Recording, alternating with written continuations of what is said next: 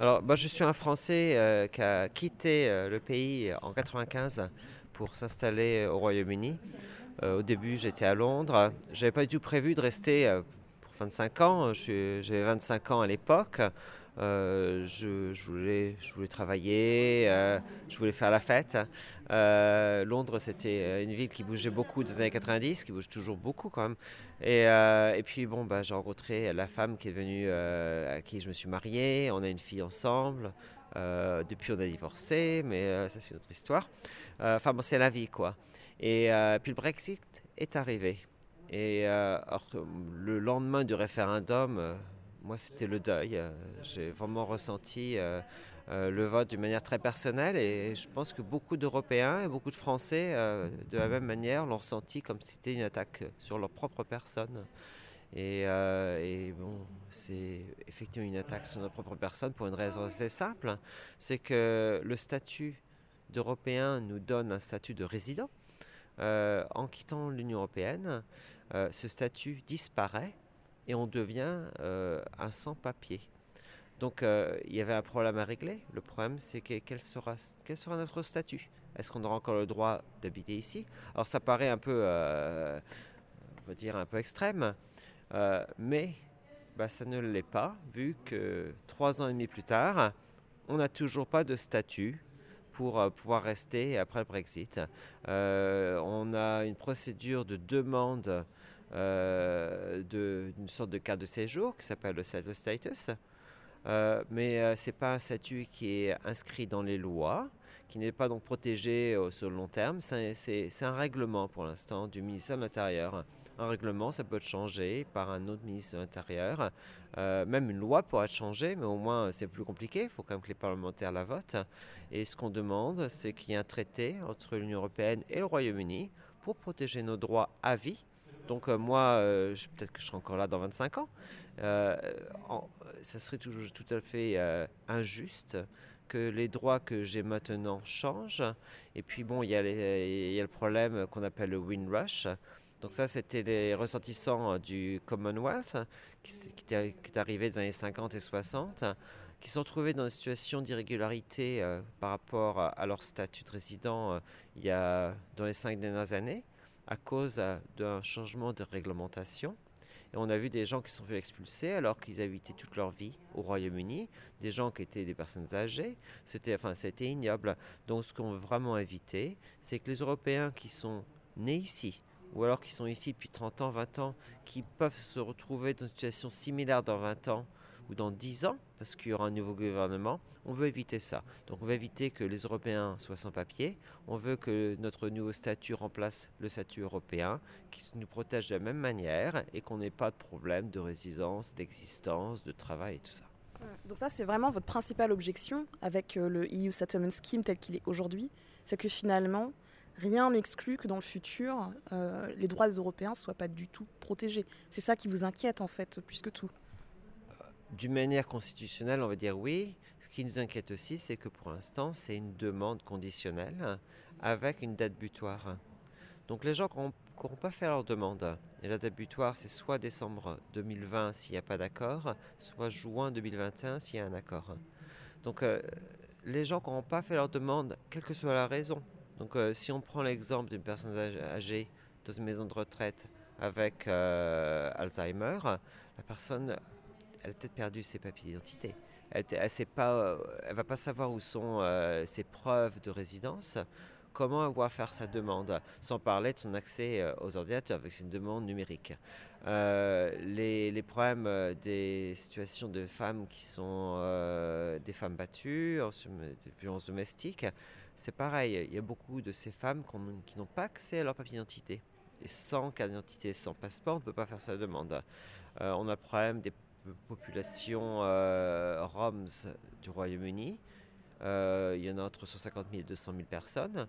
Ça, c'est la même chose. C'est des gens qui n'ont pas forcément accès à beaucoup de pièces d'identité ou alors de preuves pour rester.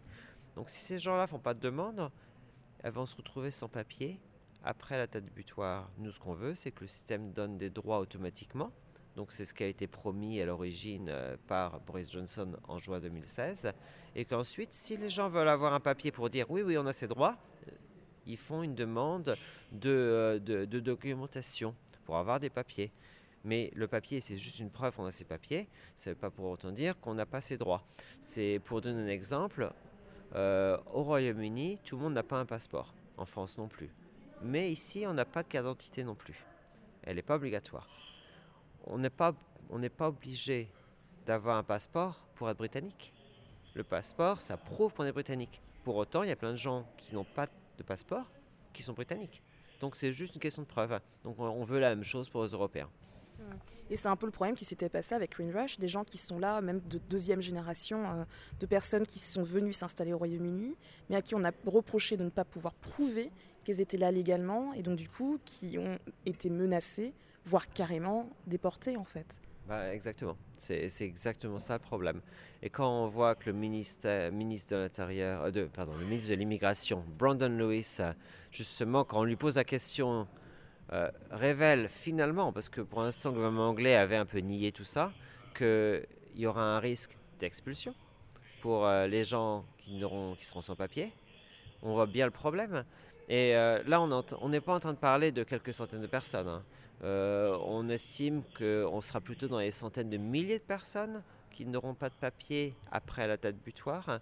C'est bien pour ça qu'il faut absolument qu'il n'y ait pas de, euh, qu'on criminalise pas ces personnes-là. C'est des gens qui seront vulnérables de toute manière. Le fait qu'ils ne sont pas de papier, généralement, c'est parce que c'est des gens qui ont du mal à, aller à, faire la procédure, en fait, qui vont avoir du mal à, prouver leur résidence.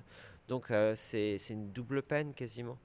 Euh, c'est, moi j'ai un ordinateur, j'ai un téléphone portable, j'ai pas encore fait ma demande, mais quand je le ferai, je sais que ça passera. Je, c'est pas le problème, c'est les gens qui sont plus en vulnérabilité.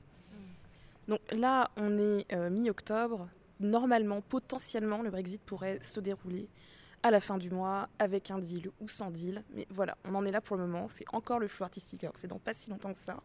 Qu'est-ce qu'on peut dire pour rassurer quand même un petit peu les ressortissants européens qui habitent ici en Écosse ou ailleurs dans le Royaume-Uni?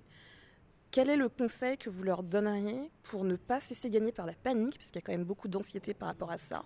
Comment euh, on peut avoir un peu de certitude quand même?